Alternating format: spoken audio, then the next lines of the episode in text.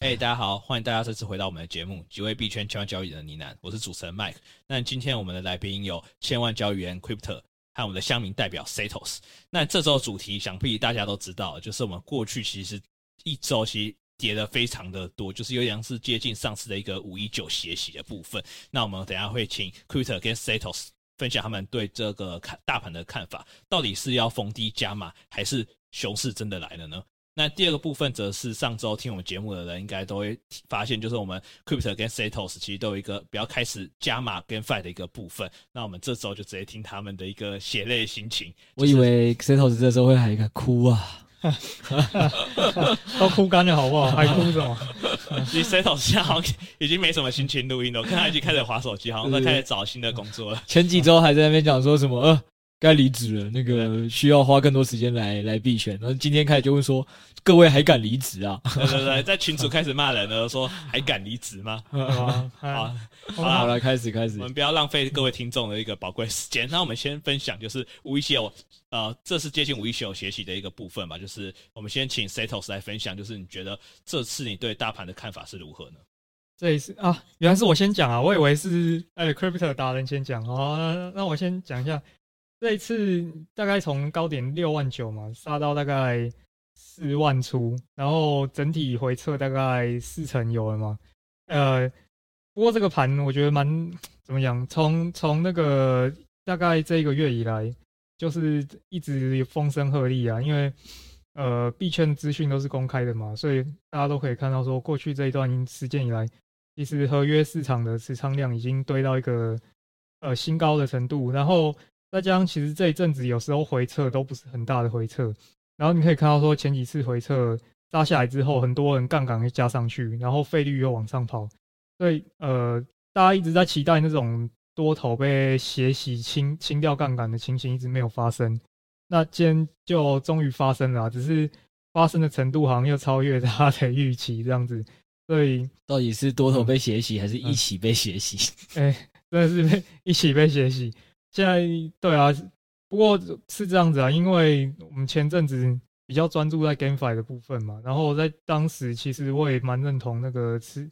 呃持仓量这个不太健康的这个观点，所以我当时其实清掉蛮多部位的。但是老实讲，我自己 GameFi 是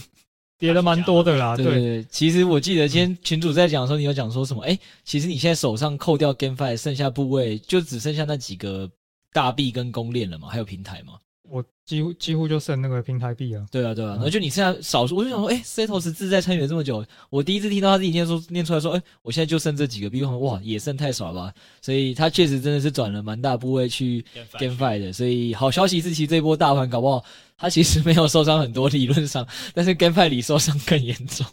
但是部位没有很多啦，就是虽然被血洗，但是 GameFi 的部位。没有到整整个部位很大。当然了，当然了。对对对，我们先把大盘聊完，毕竟大部分听众应该还是以大盘为主。那我们再聊到我们自己的 GameFi 的状态。嗯，所以那你自己怎么看？呃，其实如果我觉得大家一开始在看比特币，应该都都会注重一个啦，市场里应该所有人都在注重一个东西嘛，就是十一月的时候大家玩的，哎，现在是十二月初，对，一开始十月的时候大家都玩的很嗨嘛，因为那个 Plan B 的模型。已经连续准了两个月，呃，不止两个月啊，应该说已经连续准了很多个月。然后后来甚至是发布完它准很多个月之后，又在十月底那次收也达标嘛。所以那时候其实本来大家就是，呃，对 Plan B 什么九万八这个是哦很期待很期待。那说实话，我那时候在群，我在那个 Podcast 时候有聊到这个模型嘛，然后我也说我也是希望如果能照它的剧本走了，说如果我是金鱼的话，我肯定是会想要先把它先拉到九万八，然后甚至是下一个目标十三万五也出来了嘛。所以我应该会希望是在砸在。最快也应该是砸在九万八到十三万五之间，就是我如果我自己是能当那只金鱼的话，当然我不是，对，所以所以但是我就想说，如果现在市场上有这么多散户都在听这个版本，我应该自己作为大户，我会想这样做嘛，所以我自己一开始也是这样讲说，其实呃这个过九万八这件事情，其实我个人是觉得也是蛮期待的。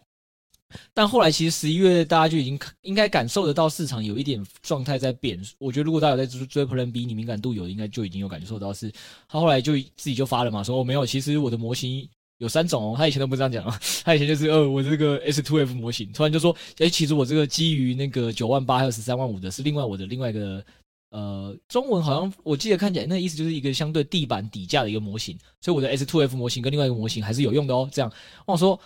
呃啊，如果你之前 就这样讲，我就觉得没什么，你不要在风向变的时候才讲嘛。然后就我就我就在那一刻起，我就就想说，哇，居然我们现在散户第一个能作为共识的指标，看起来他都是已经在月中就认输了，那到底何去何从呢？其实就是这个逻辑啦。然后再加上呃，第二个也讲了嘛，就是。听我听众的老观众长期都知道，我一直都是在讲牛熊理论，是我是信这一套的人啊。然后牛熊理论这件事情，其实当初指指向的年呃尾端就是指向今年的这个时间嘛，十一、十二月，或者是明年的二月或四月，这就这大概这两三个时间点。所以呃，我一直也就是会对这个仓位上是比较小心的，然后。我记得我忘忘记是上一集还是上一集我也在讲说，都会提醒自己在这个阶段不要太过 formal。所以其实你要对我来讲的话，就是不论是突然这个 Plan B 的模型前几个月很适用，然后大家很嗨，到后来突然中间哎，好像有一点他自己先投降输一半的感觉，再到后来自己的牛熊理论的堆加，我都会其实对整个盘，我本来就没有一个太太期待它要往好多好的方向走。对，但是当然就是老老样子一句话啦，就是也也不可能多神，是说到哦，我已经预料到今天会跌到这个这个这个程度，不然我早就该卖都卖，当然没有嘛。对，所以在这个前提底下，第一个点就是我没有对，我在十一月十二月盘的时候，我一直就是本来就是比较小心的，然后这是第一个，然后第二点是在小心的状况下，今天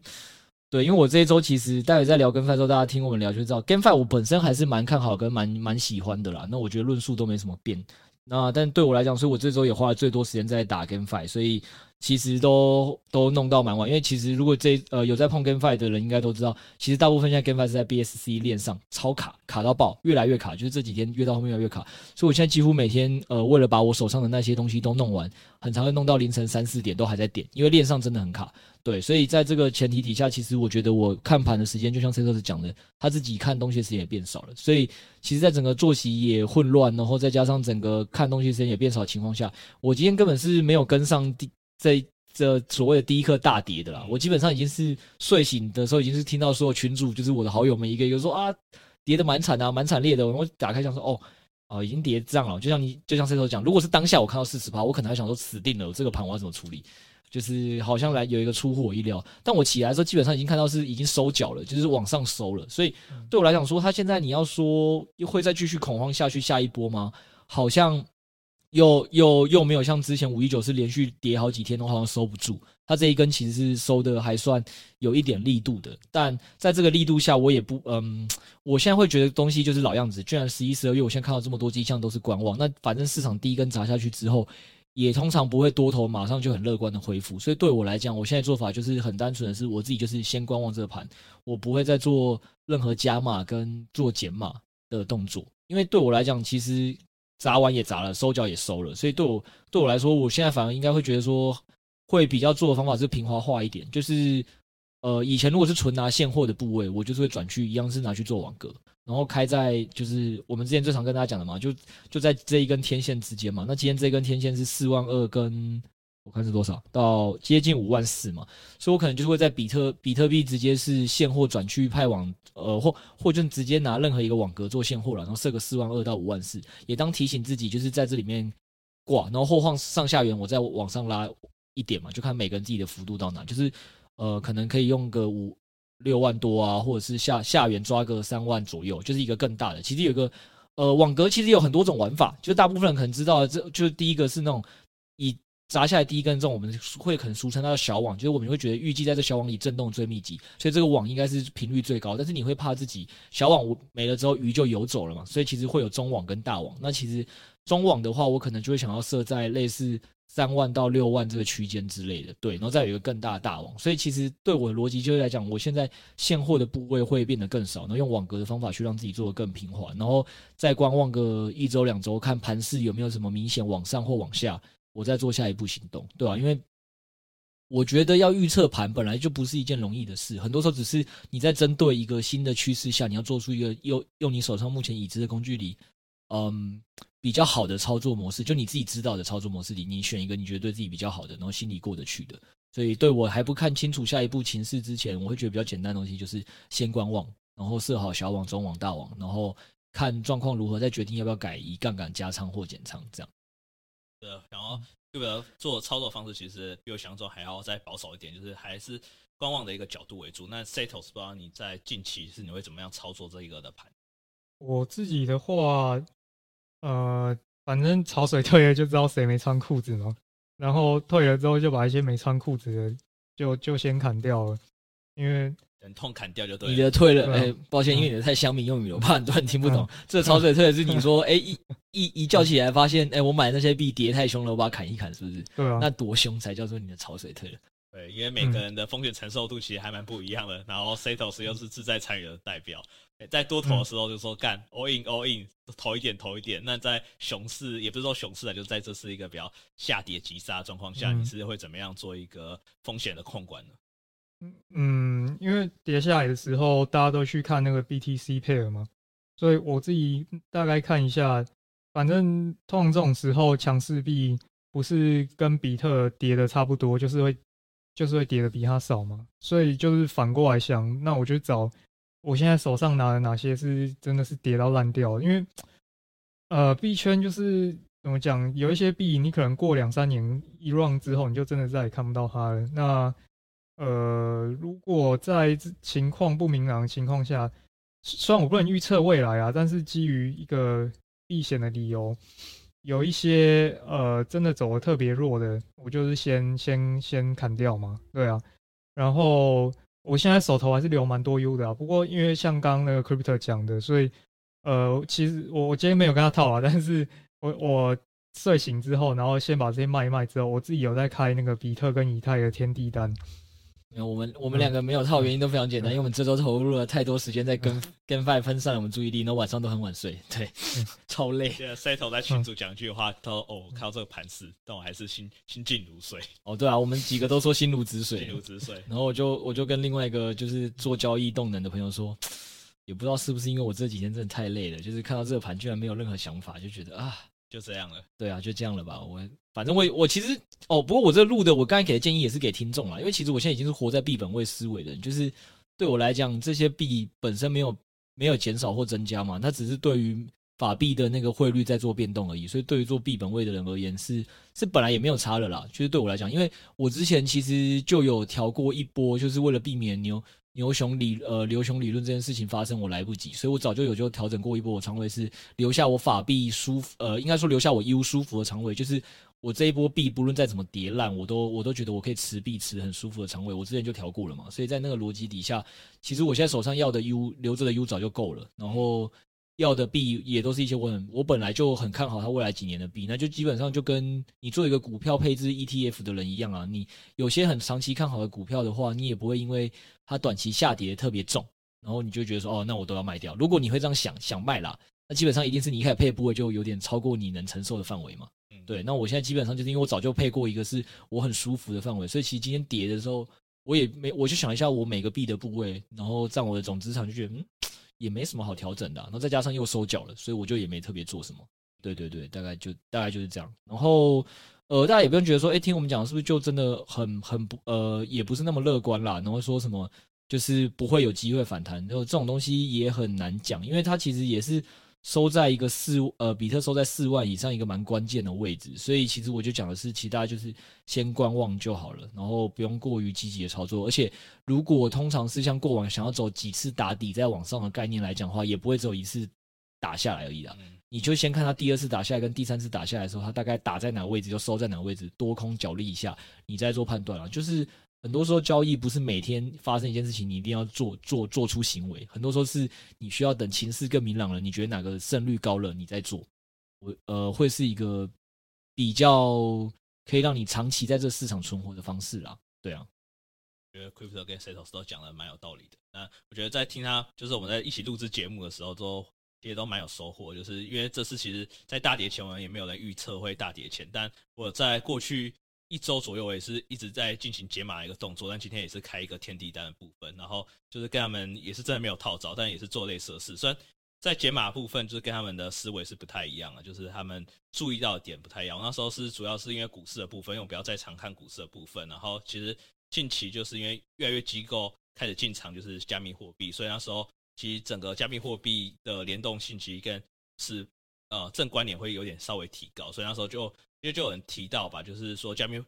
啊股票发生的一些事情会慢慢传到加密货币，但加密货币就是发生事，其实还是不太会影响股票。然后说其实前几周因为 Omicron 的事件，还有就是最近那个升息的状态其实也越来越明朗了。然后想说，哎，股票跌一些，那时候加密货币还是。比较走多头状况，想说我来减码一些，我就是稍微减一点，稍微减一点，然后干这几天就发现就出现大跌的状况，然后就想说，哎，还好我减码，虽然减码都没有很多，因为怕就自己看错情势，就是加密货币还是一直就是不断上涨，但那时候的确有做一些减码的动作，所以那时候受伤害觉得还好，然后因为我比较就是比较一个 hold 的人，然后看到这次的大跌就想哦，就是就这样，就是哎还有一些钱呢，就是可能看如果下跌状况有在止住的话，就可以开一点，就是。机器机器人交易这样，或是就是加再加码一点，就是比较喜欢的一个货币这样。OK，蛮不错的。那反正大盘的东西，我看应该也就这样了。大家就是在各自关注，然后呃，大家拿住自己手上有信心的的部位跟就是标的就好了。那其实我记得，其实今天有个 QA 也是有在问，我们就先回答了嘛。就是那 QA 就是有在问说，哎。我们到底自己目前长期持有的部位都都有哪些嘛？对不对？对，对啊。然后我可以直接讲啊。然后其实节目听久的人，或在群主看我讲久的人，我觉得大家听众应该都知道啦。我的部位其实很单纯，就是。呃，比特一定是会有的嘛，然后再来就是我会配一个公链相关的嘛，所以其实公链好的公链也很多，那大家只要挑自己熟的那几个，我一直跟大家倡导就是现在就是多链竞争的时代，也没有一个公链真的说能确保自己一定会赢，所以多公链配置是我节目一直在强调重点。那你挑几个你自己熟的开发者们会进的公链才是最好的，因为只有你才有办法去。哎，了解一下说，哦，这个公链目前发展的好不好？就像其实如果我现在不来打 GameFi 游戏，我就不会这么切身的感受到 BSC 链有多卡嘛。虽然人家外面都已经在说什么 BSC 链已经够不够去中心化啊，然后已经比以太以太坊滑顺很多，那都是相对值。可是你从别人的形容词跟你自己切身体验就是会有差，所以我一直鼓励大家是公链币可以去配。那你也不用听我们到底配了哪几个，因为那对你来讲并没有比较好，反而实际上是如果你身边有认识。好的开发者，或你有办法去追踪到哪些人的文章，是他对某几个呃某几个 KOL，他是对某几个链特别了解的。我觉得反而你应该是多听他们身边人讲话，或多看这些人写的文章，去来决定你那些链的配置就好了。然后你要配哪几个，都都是这样子。对，那像我自己，当然就是因为我身边的人以以太坊这些 FTM 或 Office 这些开发者居多，我身边啦刚好熟的，所以我基本上会对这些仓位就配的比较大。但这也不代表说。我其他的呃公链就没有配，我其实也都会各配一点，对，就是一个投资分散风险概念在做。然后第二就公链嘛，然后第三个大家公认最稳的东西是，也跟股票最像的是，大家一直都知道就平台币嘛，对啊，然后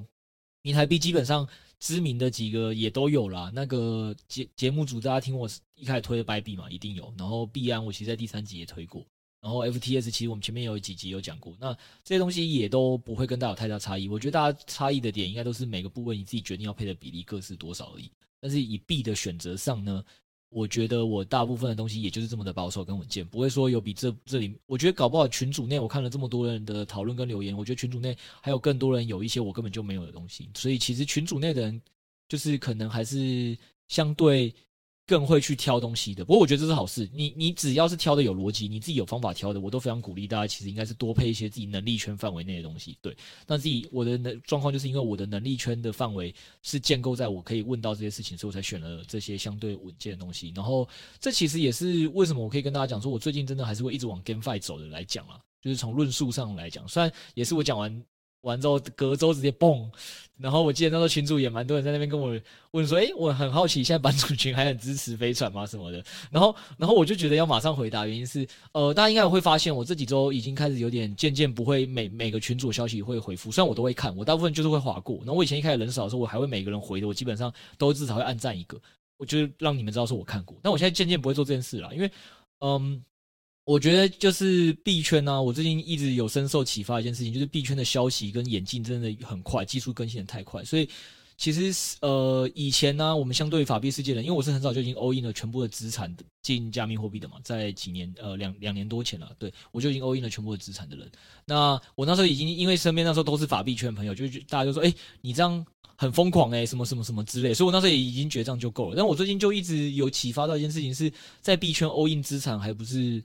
呃最重要的。你其实更多的是需你需要 all in 你的时间，因为其实这里的东西都太快，时间是一个跟资产一样重要的资源跟成本。如果有时候你大家都知道，我们说会发现一些投矿或发现一些好的新项目，你如果进在早期，诶，一个一百倍，其实你后面想输是很困难的。所以其实我现在在做更多事情都是尽量 all in 我的时间。那在 all in 我时间的前提底下，我就不太会再花太多时间是针对一些群主的问题一一回复，然后或者是去按赞。但是我因为因为这个就是有请那个嘛哈菲啊，要不然为什么要请请员工，就是请哈菲来做这件事情，这是一个。然后第二点就是我会一直读大家讯息，也是要了解一下说现在市场在讨论的东西有哪些，那我到底。哪些东西是我觉得诶下下一个市场可能的风向，我可以去研究的。所以说我现在比较多会做这件事情。那也其实是因为这样子，其实我才慢慢的开始往 GameFi 走。就是呃，大家也知道我一直在讲强调牛熊理论或我会怕这件事情的人。所以在如果有这个论述前，大家听我上周讲 GameFi 的时候讲到嘛，其实很多呃人做资产配置有一环是什么？他就是不会论房价涨跌，他不会论债券涨跌，他要就是确保我的现金流。呃，会一直稳稳的进来。你告诉我几年回本？所以对我来讲，我还是一直非常的看好 GameFi。然后这个赛道不一定是飞船这单一项目。我上次就是说我其实看好整个 GameFi 赛的收租型赛道。然后在这 GameFi 收租型赛道的前提里，然后为什么我没有像这次飞船一出事，没有像 DOT 上次一出事，我马上在群主聊说，哎，那个解锁啊，我大概算出来是多少，大家自己要小心。那就是因为 GameFi 其实。收租型，大家如果呃群内都会讲嘛，它就是一个资金盘，大家会这样讲资金盘。然后我上周的节目也说，对，其实你要说它是资金盘，我也不能说它是错。那它就是毕竟是要靠后面新进者才能把旧的人就是一起维护好这个生态、这个平台，让大家都有这种高收益。所以你要说它是资金盘没错，但是我又为什么觉得这资金盘跟大部分资金盘不太一样的点，是因为游戏方有非常多的机制在手上，可以去让这个东西再延长一呃。呃，泡沫的或资金盘崩破、崩崩裂时间点再往往后延长一些，就是项目方本来就有很多方法去可以去做，然后其实很多早期玩家也都可以去侦测奖励池，看这种东西去来确认说，哎，这个池子还有多久，以及说就是我他们自己其实钱都会投进去，就是复投嘛，所以其实实际上也不需要真的说你一定要新进一个人才可以把一个旧的人给呃的钱给付掉，因为实际上其实很多人都会自己持续复投下去。然后像现在这一波崩跌，你如果看很多老的、老的那个 GameFi 的持有者，其实很多甚至是一直在逢低加码、逢低加码。而我我也不我也不否认了，我 我这一周又加码了，我又买了二十艘飞船，然后买了八十只英雄。对对对，就是为什么会这么做呢？就是非常简单嘛，就是因为我是看好 GameFi 的嘛。那如果你自己本身看好这个赛道，你看好这个赛道前提下，你就会想的事情是。那这个赛道，如果现在价格在跌，你会在乎的是价格跌吗？其实你在乎的是价值有没有改变嘛？就是我们之前前面投资一直在讲的论述，就是我们其实不应该是受价格影响，我们应该是受价值。然后对我来讲，就是那时候先先讲飞船好了。我飞船的想法就很简单，是诶，飞船为什么没办法在价格跌的时候给大家警示？因为其实我觉得飞船价格直接涨跌。第一点是，并不太影响我当初投资这件事情的价值。我投资的是一个收租，那因为它是 U 本位的收租，所以对我来讲，币价其实就算下跌，我每天拿到的 U 还是一样的。那其实你可以做的方法，大家都知道，就是因为它第每天提卖提领的税制就是三十帕，就说其实就算币价每天跌，我就是我只要做每天提卖这件事情的动作，对我来讲还是可以在。呃，那时候算起来应该是十五天到二十天以内一定可以回本，所以我会觉得说，对我来讲也没有太大的差别，因为我做的就是收租，这是第一个。然后我觉得等币价一回稳，我觉得一看到回稳的迹象，共识回来的时候，我就不会再提卖，就是就就你可以通过这种方式去做避险，这是第一个。那第二点是为什么我也没办法像 DOT 这种方式去提醒大家，原因就是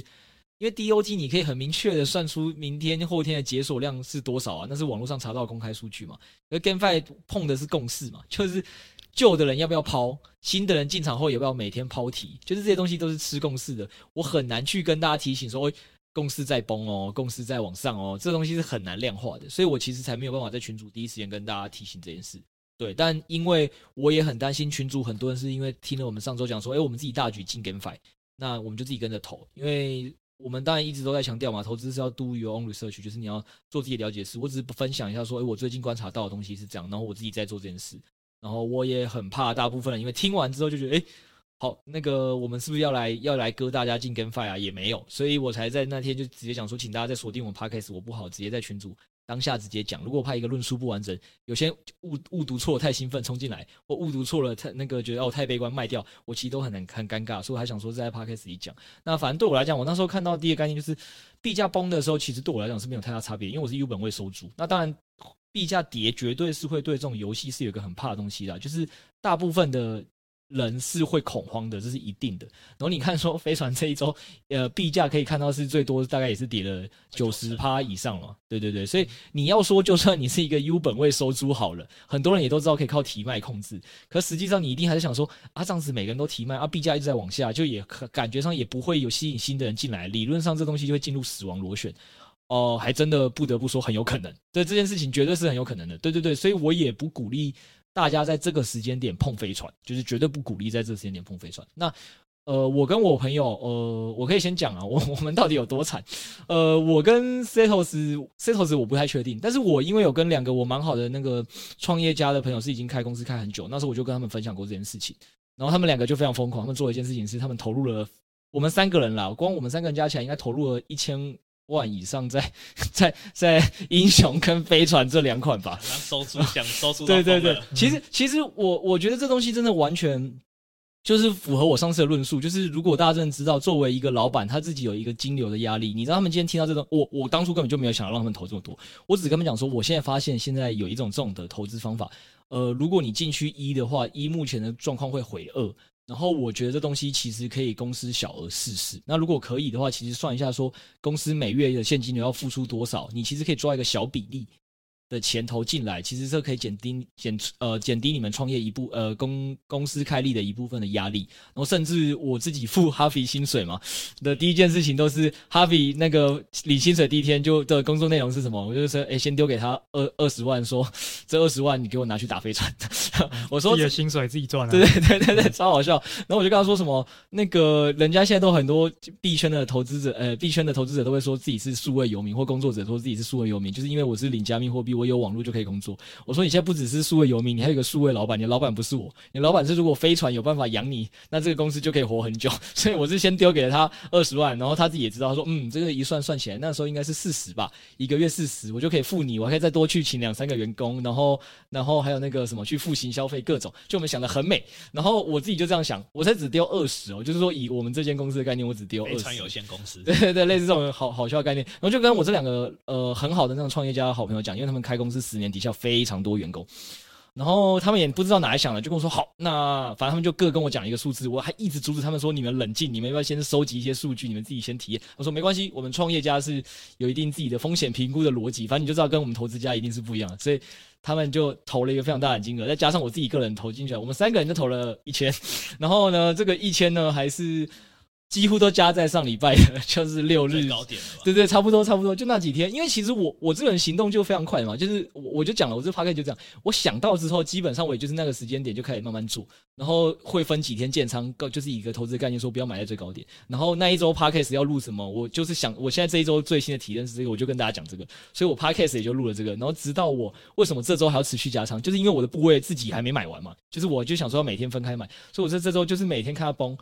当然我，我我飞船有晚了一点再买，因为我还在观察飞船的的公司，或者说所谓这项目做了哪些事情。但是英雄我就是一直买，因为那时候非常后，我待会会讲说为什么在这个概念上我看好 GameFi 的前提里，我现在更看好跟英雄。我们先把飞船讲完，反正就在这整个逻辑底下，我就是觉得说我是看好 GameFi 的，我相信这个收租可以改变很多人的生活以及公司的很多的运作方式。那只要这个 GameFi 的平台维护得够稳，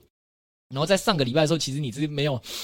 没有预料到这一周会出现一个国人砸盘啊，就是没有人会预料到，所以我觉得我跟我朋友有检讨过这件事情，就是我们时间重来一次，我们会做一样判断，我们会，就是这件事情嗯没有错，就是从我上礼拜天到我可能这礼拜。前期我在持续加仓跟 Fi，我都觉得我想法是对的，是市呃市场绝对会需要一种收租型的方法，不然也不会有这种这种暴力的链上挖矿，不会有所谓的 OHM 访盘。市场上就是有一种命题跟一个赛道是需要给大家高的现金流收租。那现在跟 Fi 只是也透过有 GameFi 收租这种方式去包装它，真正的大作都在三 A 级大作都在二零二二、二零二三。那我现在做这个东西根本就不是为投游戏，我是为了这个收租，所以我自己很明确知道我自己在做什么，这是一个。然后第二点是我那时候也觉得，如果搭配牛熊理论这件事情才是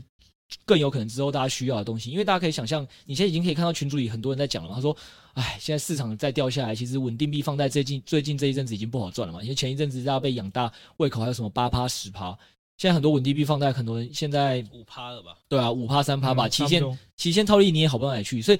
你相信你当然这东西你拿到法币世界，人家就觉得很夸张，说什么年化五趴八趴十趴，你诈骗集团哦？没有，但是你在币圈五趴八趴十趴，搞不好还会被嫌说。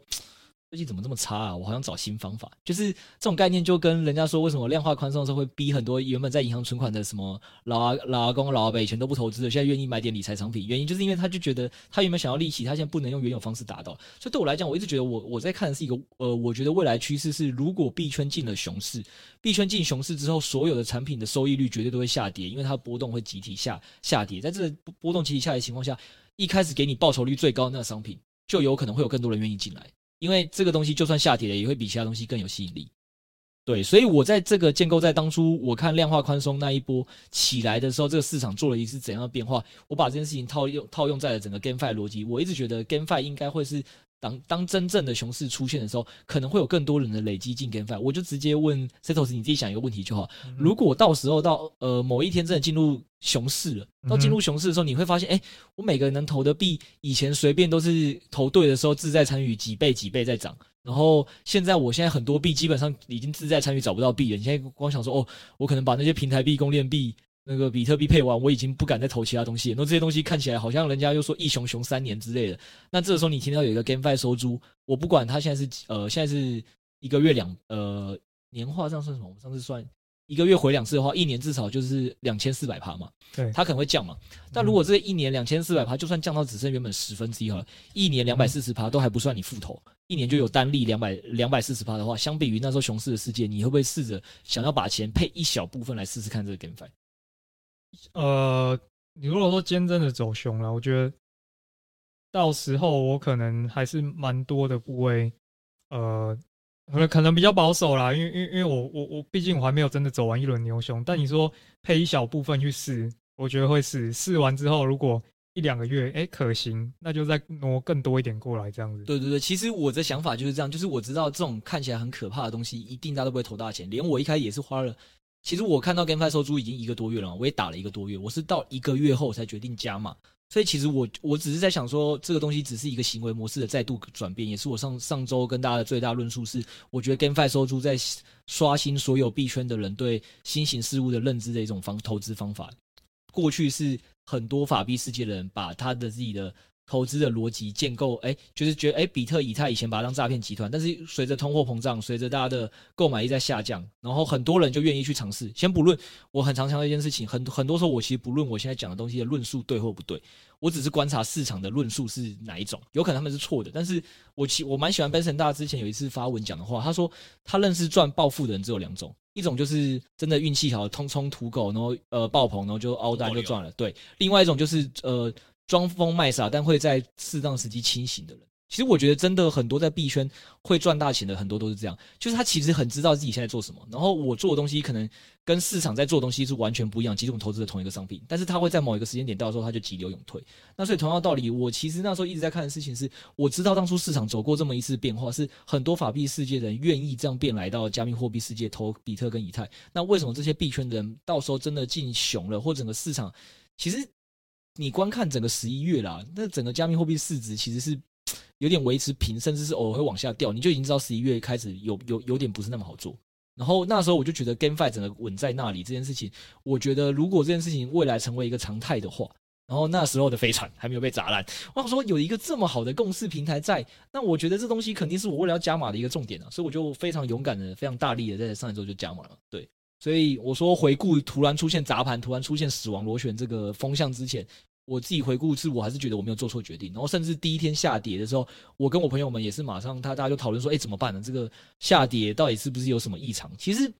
你去了解它下跌逻辑之后，你会发现没什么异常。我教大家讲大概怎么看一下这件事情，就是实际上网络上有很多网站都可以去看各个 holder 的比例，或甚至你去查 BSC scan 都可以直接查到，因为他们就建构在币安链上。那我就是直接去看人家整理好的那个，呃，有一个平台叫做 Poocoin 吧，P O O C O I N。对，你去这个平台，然后它里面就会有一个地方，你去打这 Eternal 这个币的之后，左边它就有一排是什么？哦，它的 transaction，它的合约，它的 holders，那我就想要看它的 holders 的长怎样，我就点了 holders，一点进去，你就会发现，哦，原来我们平常 pancake 的那深度占整个币有多浅，就是整个币的代币模型五百万颗里，大概只有两趴左右是 pancake 里面，所以，呃，它的为什么汇率这么容易波动的原因，就是因为它的池子太浅了。那其实项目方本身其实。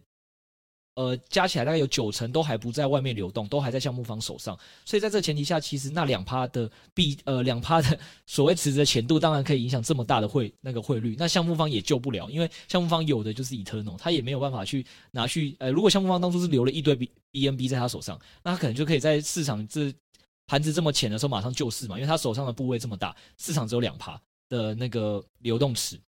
那现在问题就是因为它的也是 Eternal，市场现在没有人要 Eternal，市场大家想要 BNB，大家怕 Eternal 变空气，所以他当然救不了这事，所以他能做的事情怎么有什么办法？他就是每天很努力的在他的 DC 跟大家宣布说，哦，我们其实对二零二二计划是什么，然后我们我们自己可能未来进行什么改版，在这这一个前提，所以其实对我来讲，你说。呃，我在想这件事情，那时候就逻辑非常明确，就是我非常还是看好 GameFi。那 GameFi 呢，目前看起来那时候最有共识性的就是飞船，当然第二个就是 BNB 希罗。我上次也讲过，那 BNB 希罗问题是流电流动性不足，让我打得很痛苦。对，但是这两款我本来就是蛮看好的。那在飞船在它砸完第一根之后，我就感觉，哎，项目方其实也没有意在砸盘，真的这个币价砸呃跌，真的是市场市场因为那个太浅，然后有人一一砸就突然触发了死亡螺旋，所以项目方已经够努力了。那对我来讲，我就感觉我现在在看一个项目方是公司派。然后那个持币的这些人是呃所谓的市场派，市场派现在就是在砸砸这个市场，然后项目方其实也也很急，因为项目方有的币比我们还多，所以项目方比我们更急。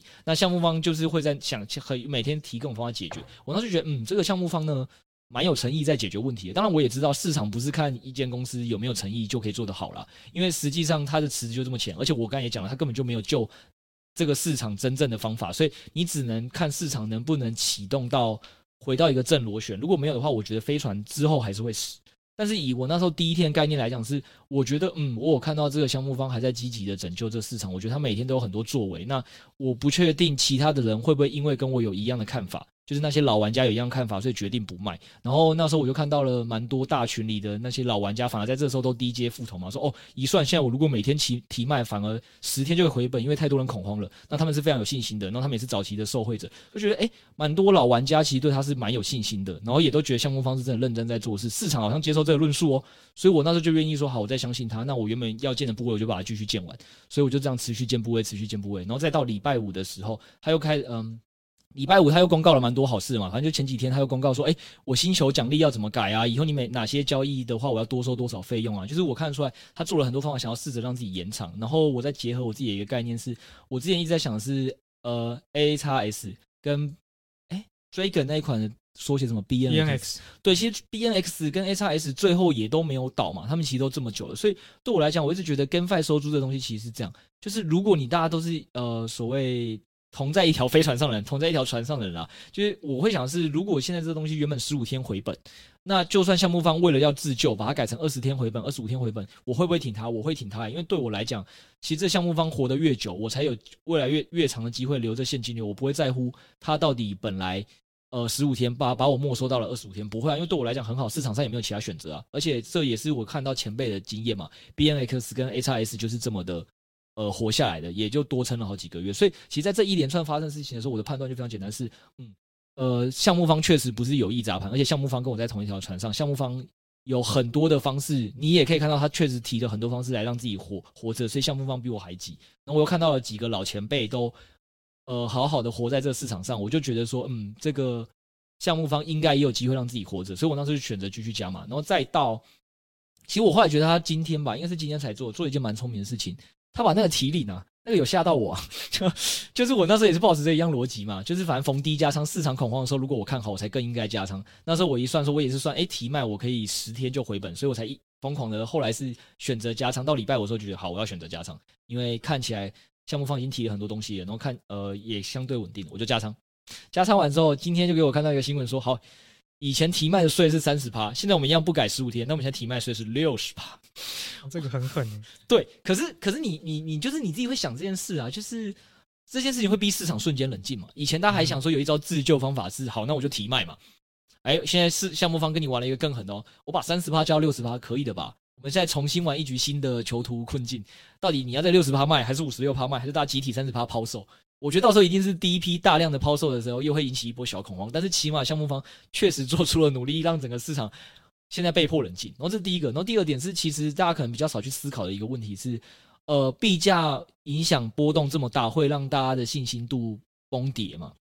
然后当初很多人在就会说说说啊，没有啦，我跟你讲，你画一个线图，它其实就两百、三百是支撑啦，一百是支撑啦，多少都会有支撑线啦。那我自己是想的方法是，其实你可以去想哦，如果这个决定币价的东西是什么？是 Pancakes Swap 上的汇率对。那如果它是这个汇率对的话，其实你去看一下它里面的 Eternal 的颗数，诶，你其实可以从 PS 呃 BSC Scan 里也看得到它颗数在增长。然后我就是从十一月二十八号砸盘之后一直一直看，每天其实 Eternal 进来的量都是比前一天看看起来是多二十几趴的，因为以前颗数少嘛，我就说这池子浅，所以它每丢一点量，其实对这池子影响都很大，就是多了二十几趴的供应量进来，当然币价就跌嘛，这是很好可以想象的。那可是你知道现在我。因为这个 Pancake 的辞职，因为也越来越多人不要 Eternal，你知道发生什么事吗？Eternal 量也在持续增加，然后再再到项目方又定了一个这个新的机制，这么狠之后，大家其实能甩卖的的颗数也变少的情况，其实你知道到今天的话，我自己看它其实 Eternal 今天的多个的供应量大概只多了前一天的六趴。已经比最早期十一月二十八那波恐慌的时候，每天会多二三十趴的，至少二三十趴的那个供应量，现在只多到六趴，所以我觉得它对整个池子的影响也会越来越小。随着越来越多人在抛售，把自己的 Eternal 丢进这个 Pancake Swap 里面，所以我觉得项目方做这两招，其实都可以减缓整个市场共识往下的速度。我不会说这个项目就不会死亡。那我今天跟大家讲这些，就是在讲是说，我自己还是看好这个项目方，然后以及我觉得项目方一直都是有在做这些努力，以及。他还没完嘛？你根本不知道他还会不会有下一步出招。因为我一直在想，是大家也觉得一个很有趣哦。传统我们大部分都会说，哎，市场派跟公司派斗争，那是因为传统公司的公司派斗争还是符合金呃监呃监管会的很多规范。所以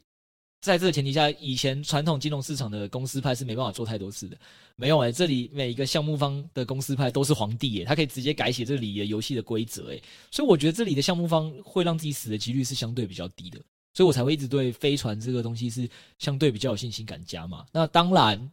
我们不排除这个东西最后还是会死。那如果会死也没关系，就是大家也记得我做任何一个投资最基本的概念是什么？是部位控制嘛。所以对我来讲，我那时候第一个想法就是，这当初我打进来前我就有自己的心理预期啊，死了就死了，那不是一个我不能接受范围，那是完全我今天为了得到这个高报酬愿意放放进来的成本，就跟你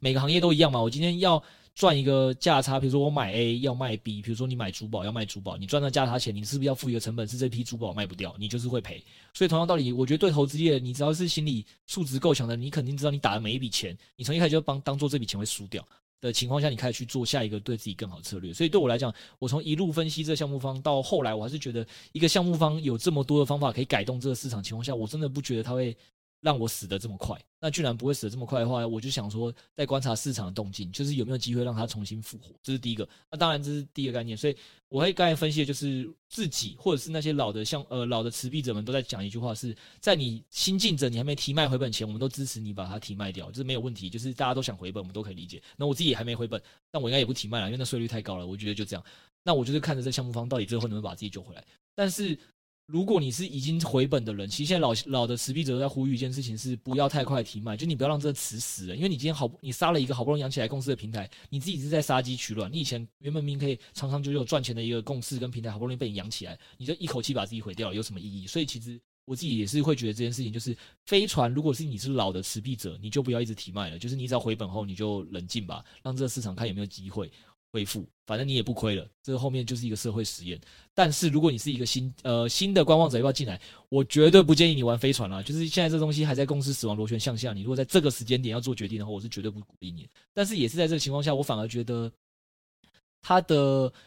竞争方就是 BNB Hero 其实非常的有受益。然后我看 Setos 一直笑，我让这一部分让他讲好了。但是其实你可以看 BNB 的奖励池。呃，也是在这段时间一直在增加了。那其实我我讲一个它的概念，大家就可以理解。如果你都是看好 GameFi，你也想收租的人，那原本你你以前都把飞船当老大，然后你当初为什么不把为什么不做 BNB Q？最大原因就是我之前讲的，很多有钱人有流动性问题，有流动性问题的前提意思就是说我为了丢十万二十万台币，我就要打很久，因为 BSC 链很卡，我就不可能丢大钱。诶以前市场上有更好解决方案的时候，你都会选择飞船嘛？但是现在市场没有更好解决方案，因为你发现原来连飞船这种共识大佬，你说说砸就砸，说跌就跌，Eternal 也可能瞬间没有价值。那这时候突然市场上就意识到，原来 BNB Hero 很有价值啊，因为它是 BNB 本位啊，我领的 BNB。总砸不穿了吧？你要跟我说我可以砸穿 Eternal，我要怎么一个游戏砸穿 BNB 呢？相对砸不穿吧，一定是跟着 BNB 载浮载沉啊。所以其实 BNB 的奖励池，我觉得就在这个情况下，现在 BNB Hero 这款游戏有点在 GameFi 领域突然呃算是逆势崛起。你可以想象成就是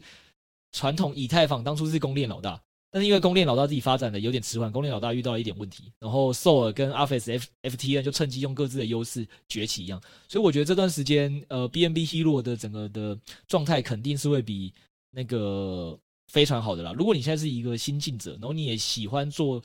呃，收租型的实验，那我会鼓励你就不要再先不要碰飞船，你先碰 BNB Hero 会是比较好的。那即使我的 BNB 呃我的飞船部位其实原本远远大于 BNB Hero，我还是会为了我的听众着想，我是会鼓励大家还是碰 BNB Hero 啊。飞船如果死我就认了，对，就就这样，对。但我希望他不要死。那 BNB Hero 的部分呢？其实我这周也加的，呃，我这一周加上就是 BNB Hero 加的比飞船多，就是我刚才的的逻辑。我觉得 BNB Hero 搞不好会崛起，所以我反而在这周加仓。那我后来也花了。感谢，再次感谢交大，交大的学弟终于把城市写出来了。我之后再也不需要 自己点 BSC 链点到卡爆。他现在一个城市写完之后，我把外挂挂上去之后，啊，太好了，人就是非非常的好。然后他是在上，诶，他礼拜五写出来的嘛？我们今天是礼拜六录音，对，我就我就跟他说，我有一种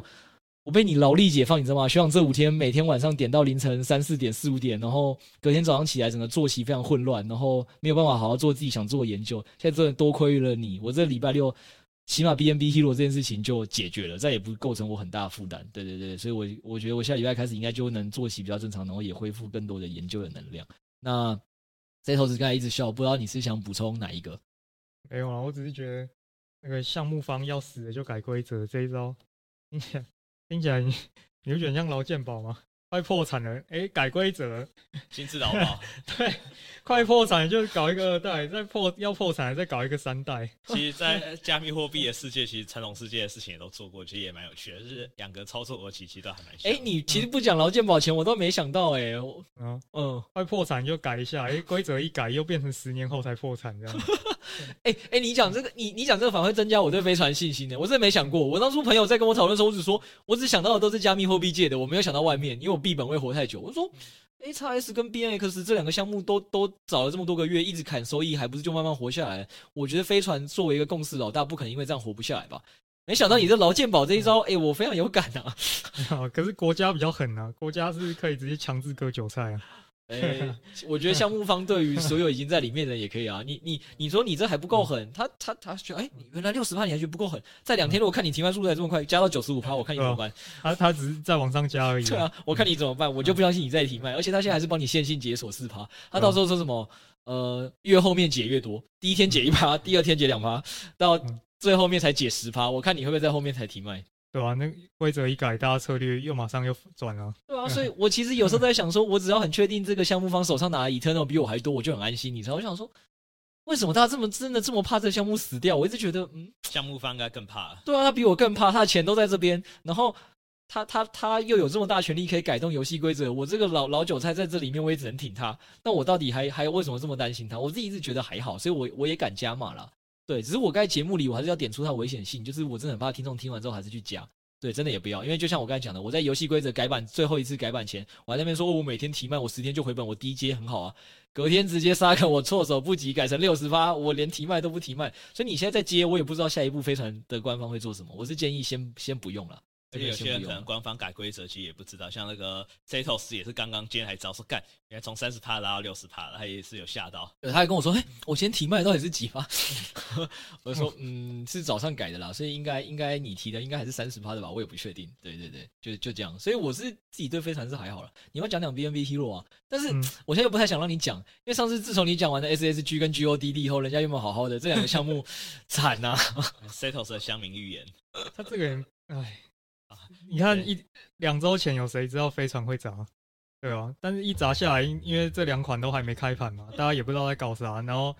还没开盘，你也不确定它的好坏，当然避险的原因就先卖了，对啊。这个没有没有，我觉得投资逻辑上我完全都可以理解，它也非常合理。因为就像我自己也是停损出场，那没问题，不论赔多少我都提提。而且你知道这有一个原因是这样哦，有些前面的游戏啊做的更烂，更有 bug，可是那些游戏因为早就已经命成 NFT 了，跑不掉了，就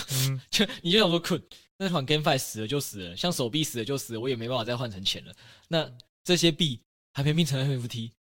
哎，比较好，流动性很好，马马上卖掉，不论止损多少，总是有把钱拿回来嘛。所以一定很多人拿走了，就是拿很多人卖掉，我觉得这都合理啦。对我，我只是刚才在想的是说，但是你一讲完之后就就开始死，所以我现在有点担心，那会不会你把我的 BNB Hero 讲完之后，我的最后一个那个 GameFi 的收租希望就没了？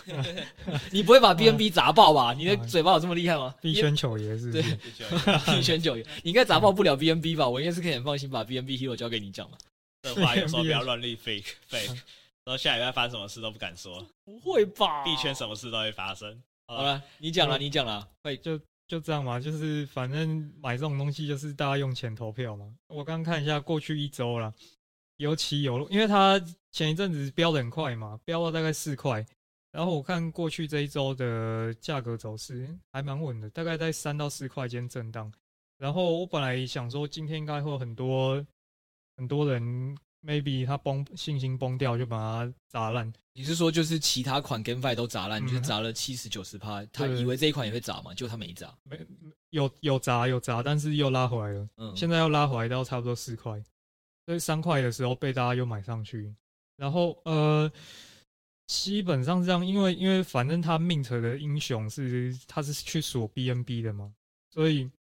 你只要买完。嗯、如果你怕它币价的那个下跌的话，最简单的方式就是你手上就不要拿太多嘛，你需要的时候再买，买完马上 mint，然后你成本就锁住了嘛，然后后面你领的都是 BNB 这样子。所以，呃，再加上因为它买卖的价滑点很北啦，你一买一卖就直接扣二十五趴，所以这个很应该说要做价差的人会会很痛苦，很难做。然后收益面的话，其实对啊，你刚刚有提到啊，就是他领的是 BNB 嘛，BNB 基本上就就比较难被砸穿。啊，你再更直接一点，你直接去看它的奖池的话，目前它的奖池呃 BNB 还是有在缓缓的上升。嗯，对。不过我这个要提醒啦，因为很多人都会说，哎，我去看这个合约地址的奖励池在上升，就以为这个很稳，就是不会被挤兑爆。我觉得这想法是错的，因为大家要去想一个问题是。假设原本 BNB 奖池是一百，那但是玩的人数是十人，现在从一百增加到一百五十，当然是增加了五十啊。问题是从十人变成二十人，其实人均能分到 BNB 是变少的，所以不是只看 BNB 奖池啊。但是 BNB 奖池确实是一个比较简单的观察指标，就是起码它在增加，你就安心一点，是肯定是有更多的人投进来这一款游戏，才会让这个 BNB 的奖励池在增加的。对对对，你大概只能这样看，但是你也不能说因此就没有被挤兑。然后。你刚才也点了一个，就是我觉得 BNB Hero 一直以来其实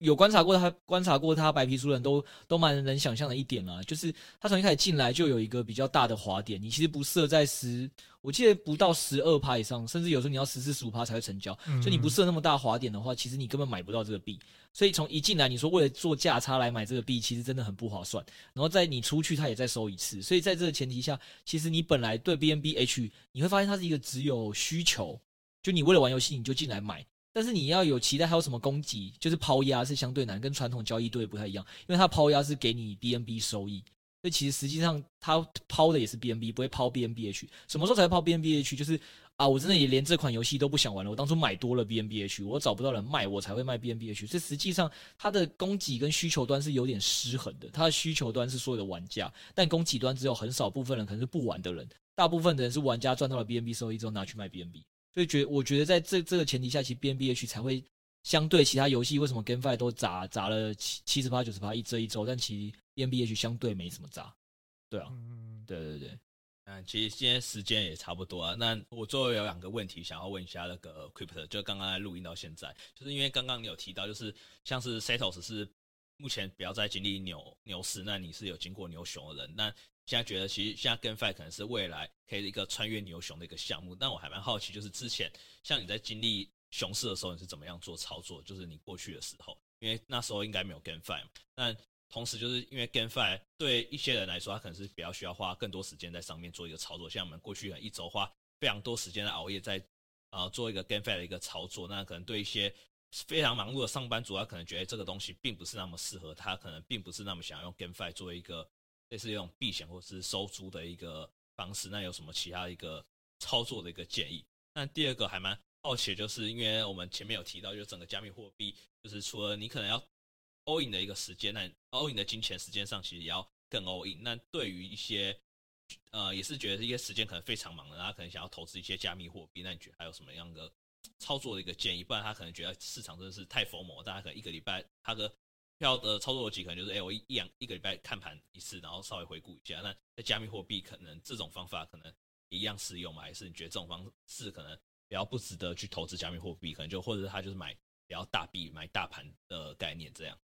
哦，先回到第一个，其实我觉得现在进场人都已经是幸幸运的啦，因为我要先讲，就是其实。呃，不论是 D DeFi 所谓的 DeFi 之下，就是从它也是二零二零年七月才崛起的，呃，大概那个时间点，然后到今年的 GameFi，其实你会发现这么多给高收租的东西啊，甚至你知道连 Staking 或活存利息这些东西，是在二零一七年那个年代都没有的玩法，所以其实现在很多给你利息的花式操作法，全部都是在今年的牛市里诞生的东西，所以其实过往的熊市的时候，大部分人，我觉得基本上都是给自己希望，你知道那时候在熊市大家讲是什么？是呃，熊市就是做最好定投加密货币的时候，就是比特、以太。熊呃，之前有句话是说什么？牛市会原话我有点忘，他说牛市会鼓励那些熊市辛勤定投的人。就是你知道有这种，就是以前什么俗谚说什么那个勤勤俭是美德啊，那个你去。那个努力耕田啊，在收割的时候，你就会含泪收割那种感觉。天道酬勤吗？对，类似这个没有，但它是一句谚语。然后那时候其实也是国中国国人发明的，就是什么那个熊市的你熊市定投，你在牛市的时候就会感励那个熊市的自己，什么之类的，就是有一种一直在熊市里互相鼓励的一个话，就是你要厚的，你要有信仰，有价值。所以你问我说，过往我经历熊市的时候有什么策略？没有什么策略能玩，好不好？就是因为那个时代其实熊市就真的能玩的花样很少，然后。反而是我这次才会想说，为什么我却觉得说，现在牛市给了这么多花招之后，我会觉得说，我们现在很努力在找穿越牛熊的方法，原因就是这样，因为我们都不想再回到，就是我跟我朋友都不想回到熊市，太痛苦了。我跟你讲，我是我那时候多惨呐，我就是每天想说，我很相信比特跟以太是未来，但它不涨上去前，我没有办法认知变现，你知道吗？我没有任何方法可以认知变现，我就是我的钱波动度就这么低，比特以太也不涨，就就在那边，甚至偶尔还给我盘整下跌，那然后就就是觉得说。为什么我一直很看好跟很相信的东西，它没有办法为我带来获利？我等了非常久，而且我还好好险，我是熬在熊末的人，我是熊末才进场的。如果是在熊初就进，我搞不好都没办法拿这么久，信仰早就崩了。对，所以所以我是觉得，你如果问我这个问题，过往来讲，我没有没有一个真的比较好方法。那我觉得过往大部分的人其实也没有。那其实放空都没有吗？呃，当然有啦，当然一定会有放空啦。可是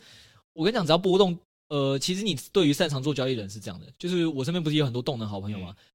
在波动度低、市场在波动度低低的时候，不论是放空这种交易的，或做多做交易，或者是你传传传统做定投的，还有以你现在收租的，所有你现在觉得好赚的东西，都是因为波动度来的，这是基础原型。你如果有去读，就是巴菲特也很喜欢的那位霍华马斯克，对，我们之前讲过的霍华马斯克，他那之前就讲说，未来大家要习惯，就是通膨情况下的那种五种的资产投资类型，然后所有的投资回报都会变越来越。低，因为你的那个呃基差是在被垫高的，在这个前提下，其实你要先打败那个数字之后，剩下才是你获利的钱。所以实际上大家都会越来越追求一些高报酬，或者你要习惯低报酬是常态，它是相对啦，那个是相对，不是说你真正明目里的是低的。所以同样道理，对我来讲，呃，没有波动度的情况下，其实你做什么都是不好做的，基本上逻辑就是这样。那我才会期待说，在没有波动度的情况下，我觉得 GameFi 也好，或其 DeFi 也好。其实它的挖矿其实流动性不是做就是这个吗？它就是希望有更多的人愿意投进来陪，让这个项目长大，你才可以让前面人一直维持这么高收益率嘛。所以我才会觉得说，搞不好 GameFi 也好，DeFi 也好，甚至你你你你你要问我的另外一个问题啊，就是很多上班族真的很忙，没办法 all in 时间，他又想赚这点呃这这钱的话，有什么几个方法？我觉得你走正道一点方法，就是像我讲的。呃，你就是去写找真的会写程式的同事帮你写啊，你写完之后，你就你有办法把自己劳力解放了。我这一周很痛苦，原因是我的同事程式还没写出来嘛。其实写出来后，这件事情就真的变得很简单嘛。现在我不论打多少钱进去，其实我都没有太大的差别，这是一个。所以，那你可以说，哎，可是我身边没有这种人呐。那还有第二种解法，就跟你把它变成一个产业一样。为什么说为什么有这么多游戏产业、游戏工会？我你知道我这礼拜在一开始没有请到。呃，我学弟还没写出程式前，我我也做很简单的事情啊，我直接外面招工读生啊，我直接再多开几个钱包，把钱打进去，帮他开好英雄角色，请他帮我打，就是我付他钱啊，就是。你一样有做法吗？你去付那些就是没有在呃，我那两个就是没有在上呃没有在上班的朋友，我就说拜托了，你就帮我打这一两周，应该很快之后就会有人把你接接手这任务。但这一两周他也赚一个额外收入，其实他也可以。所以你就说一个上班族没有办法关注的话，他能做什么？就做这两个是比较传统正道会做的事情。那还有一个是什么？就是 我也在怀疑为什么。访盘，诶，不是说访盘，为什么最近 OHN 这么的夯？因为 OHN 是一个完全不用花时间，就是之如果大家对 O 呃那个 OHN 是什么不太了解，可以去听我们之前上上集在介绍 OHN，就是 Setos 那时候有讲比较多关于三三精神、关于共识的东西，就是它也是靠共识的方法让越来越多人吸引进来，那大家在里面的人就会越来越赚钱。但如果一有人开始跑，这公司崩了，你就有可能赔钱。我怀疑现在为什么？整个 OHN 的访盘也好，或者是 OHN 都能这么夯的原因，有一部分就跟这有关。因为有很多大资金的人，他是没有办法做 GameFi 的，所以他愿意把钱放在那里面，然后就会吸引更多的人进来，然后用他的高收益来吸引人。所以你问我没时间的人可以怎么做？如果你不怕这些 OHN 的高风险的话，我觉得这也是个方法。我也不否认，我其实在 OHN 相关的访盘里配的钱，以常人来讲，应该也算是一个蛮大的金额了啦。对对对，但。但这些事情我都觉得是，我们都还在永远在找寻更好的策略了。但我觉得目前就是可能有这么几种方式吧。对啊，也是元祖 OHN 诞生的蛮早的，他也经历过五月那时候的熊市啊，但那时候其实也被砸的蛮惨的，说实话。嗯，嗯，所以就是对啊，我觉得就是我觉得麦克在问的这个议题，就是应该说是所有现在场内投资人都在思考的啦。就是你在想的就是。波动度不好的时候，我到底还能怎么做来维持我在币圈的这么的高报酬？但是，就是我觉得大家现在都在努力找解法，但是实际上哪一个解法才是最终的症结，你也只能时间证明嘛。就像我上周也是这么的看好我的飞船啊，然后船传承了，船在人在，船完了直接飞回地球。我的船在，对啊，一开始也表现不错啊，在我一个月小仓的时候，哟，这个这个好稳啊，这个好棒啊，尤其是那时候整个大盘不是不稳，我就哎。欸这个搞不好真的这东西不错哦，然后看起来共识也越来越强哦，没有在减弱，说砸也是砸啊，所以所以我现在现现在就只能把我的那个希望寄改寄托在 BNB Hero，就是上我朋友都笑称说哦，我们上周靠前以前都希望靠空军，我们现在改靠陆军，陆军可能比较可靠，就就我们也不知道啦，但反正大家都在找啊，这这是这样。然后你要说最近有一篇文章很夯的事情，好像有一个人写说什么，他从广告业呃者变成一个全全。就是他也是财务自由，那财务自由方法就是他投资了一堆访盘，呃，不是访盘，他投资了很多 OHN，他很会看 OHN 相关的访盘，所以他就透过这个在今年就财务自由了。所以我觉得那时候我还故意把这也贴给我另外一个朋友，一直跟我他一直跟我说说，诶、欸，你如果几年前就跟我讲加密货币这么有价值，我现在也可以跟你一样。我说不要再嘴这句话了，你看人家也是说他什么今年二月还诶二月才接触加密货币吧，还不是因为看好 OHN 访盘就这么新的东西，这一两个月内就财务自由了。所以币圈其实是你一直跟上最新的东西，你只要真的看得懂看得对。你随时都有机会暴富，所以大家也不用这么急，说一定要在这一刻暴富，因为搞不好你这一刻在看的东西已经是人家的尾盘了。你应该是真的去找到一个大家都还看不懂头盘，你把它做好，你把它宣扬好，你就会暴富。我相信这一波 GameFi 也带起了很多 GameFi 的心腹啊，对啊。然后我在做事情其实只是，我是早期相对看得懂比特跟以太人，我是在那一波上来之后，我后续做的基本上就是。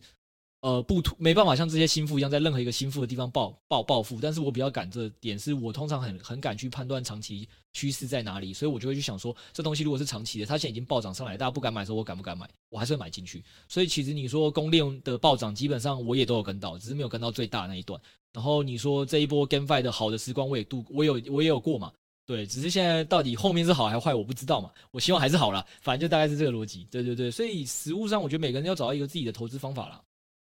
啊，就是今天非常感谢 Crypto 跟 Setos 的分享。那我们这一集其实也分享对我们近期大盘的一个看法，就是这几天其实大盘有比较斜斜的状况，那我们会怎么样看待这次的看法，还有我们一个操作逻辑。那同时我们也分享，就是上周我们 Podcast 有提到，就是我们有不要再加码 GameFi 部分，那想不到这周市场整个打我们的脸，那我们这团队的整个心心路历程，还有就是我们对于 GameFi 未 GameFi 未来的一个看法部分，那也跟大家做一个参考。那同时也想要再次提醒大家，从这个市这周市场很可能打脸我们，就是也提示大家，就是我们的一些 Podcast 的内容，其实也不构成一个大家的一个投资建议，也是只是分享我们的一个投资逻辑和看法。但大家到底要怎么做，其实也都是要 do your research。那最后就是附上就是 Crypto 刚才讲一句，我觉得还蛮励志的话，就是只要在币圈，只要你看得懂、看得对，然后又在早期。的话，其实你随时都有一个暴富的机会。其实也不要不一定要羡慕大家，就是好像在前几年就接触到加密货币，即使在二零二一年或者仅仅在就是今年十二月才第一次听到加密货币，又在第一次听到我们本期的节目，就是你也随时都可以花一些时间研究，说不定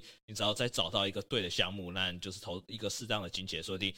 二零二二年今天的你就已经又是财富自由了。好，那也是。对，也是感谢大家的一个对我们节目的一个支持。那如果大家有什么样的回馈和建议，也都希望就是可以在我们节目上留言和给我们一个五星回馈，让让更多人都可以知道我们的节目。那同时也让更多人在投资币圈有更非常多呃财富自由机会的同时，也可以注意到的一个风险的部分。那也这是我们节目非常想要跟大家传递的一个精神。那我们今天的节目就到这边，那我们下周再见喽。好，拜拜，拜拜。嘿，hey, 大家好，不知道大家这几天过得如何？在听节目的当下，不知道整个币圈是持续的一个走跌，或是就是啊、已经有一个大幅反弹一个部分。那大家在这几天的一个心情，也欢迎在群组赖群组与我们讨论，或者是留言分享你最近的一个操作的方式。那我们在整。这几周有分享，就是针对呃十二月四号的一个比较大崩跌的一个状况，我们对大盘的一个盘势的看法和我们的一个操作后续操作。那第二部分则是跟大家分享说，哎，我们团队上周有比较加码 GFI 的部分，那我们过去团队的一个心路历程，还有就是独白。还有我们未来对 GameFi 的一个看法，那整理几个就是本集的一个重点。那首先针对就是我们对盘市的看法和后续操作逻辑，跟大家做一个分享。就是像是 Crypto 对这次的一个大盘，其实抱着态度是暂时是观望为主，看之后的盘势是会往上或是往下的部分，那你再进一步决定要加仓或持仓的部分。那最近也开启一个网格交易，呃。不会对针对这次的一个大跌做一个太大的一个反应的部分，因为未来也有可能会有几次下杀的一个可能性，但是否会像这次一样下还不确定。那大家都可以等，可能盘势消化一阵子后，就是等一个胜率比较高的一个状态，一个比较明确的走势，然后再先行做一个进场。那会不会也分享，就是在币圈其实整个波动性是很大的，并不用针对每一次的一个事件而做太。大的一个呃部位的一个控制，或是呃进行太多的一个动作。那在 Setos 的部分，他提到则是，哎，潮水退了，就知道谁没穿裤子。那趁这次一个跌势，他觉得可以检视手上的一个部位，像是如果是强势币的话，可能会是跟大盘跌的差不多，或是再少一点。但如果是弱势币的话，就会跌得超乎大盘，那这时候就可以适当的做一个部位的一个修正，来砍掉一个弱势的一个币别，趁势止损。因为当大盘回来，这些可能相对弱势币，它可能呃回涨回补的几率也会比较少。那它这时也是这几天也是开比特跟以太的一个天地单来进行一个操作。第二个部分则是想跟大家。呃，做一个整理是，就是有听众来问说，哎，我们团队有哪些长期投资这个项目？那答案不知道有没有出大家的意料？其实我们呃，像是 Crypto 其实持有的一个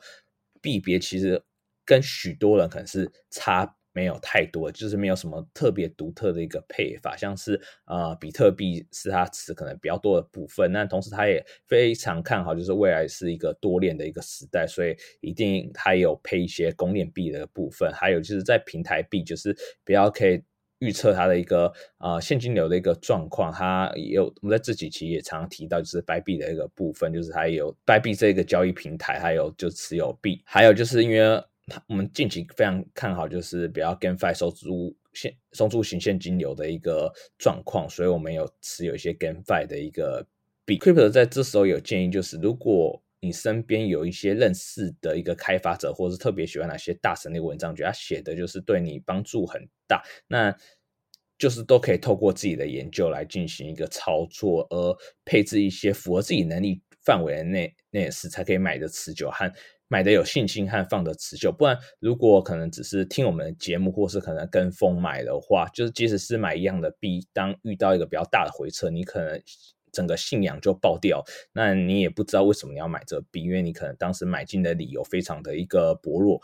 那所以 do your research 还是我们在节目中不断在强调一个点。在第三个想跟大家分享部分，就是大家可能也知道说，哎跟 Fi 最近的相关的币别其实都啊、跌的还蛮惨的。那我们团队的一个看法，那这边其实我们也想分享，就是价格与。价值的一个关系，我们啊、像 Crypto 到底还会不会持续投资？就是飞船部分，目前还是会的，因为他看好的是就是飞船一个收租型的一个价值的部分。我们在这集也分享，就是 Crypto 和他几个创业家朋友，其实前前后后在过去一周投了快一千万台币来进去飞船的部分，但想不到一投进去就直接套在高点，这点就是有一个大家非常想要知道，说，哎，如果时间再重来一次，就是。啊，Crypto 与这些创业家的一个朋友们，是否还会做一样的事去投资飞船，或是他们觉得就是呃不会投这么多，或甚至根本不会投进去？Crypto 的一个答案是对，他还是会再去做一样，即使他可能知道未来可能大盘会有一个比较崩跌的状况，因为他也分享几个背后的一个思考逻辑。第一个是他觉得在整个市场其实绝对需要这种高的现金流收租的一个。方法，当他在跟这些创业家朋友来分享这些啊现高收现金流的收租逻辑的时候，其实大家是十分的兴奋，并觉得需要这一种工具。因为当一个创业团队或者是一家公司，其实对他们来说，现金流就是跟水跟空气一样重要的一个存在。所以，既然在市场上，就是在币圈里有这样的工具，他们非常的其实是蛮愿意，就是配一些资金来部位，来提升他们一个现金流的一个活动率。那第二部分就是，其他们。大家都知很清楚自己为什么要投入，就是这种 GameFi 这种收租型的商品，他们知道自己在做什么，而并不只是单纯听呃别人的消息，或看到这个项目可能哎报酬率很蛮高的，就决定去投进去。那第三个则是啊、呃、Crypto 在过去经历啊、牛市的呃熊市的时候，可能在二零一七年的时候，当时其实并没有太多的。方法可以在熊市中还能就是稳定的一个获利，而不像这一两年，其实 DeFi 跟 GameFi 才一个崛起，其中 GameFi 又是可以有机会在熊市中持续创造高获利的一个商品，所以其实啊、呃，Crypto 还是非常看好就是 GameFi 的一个项目的部分。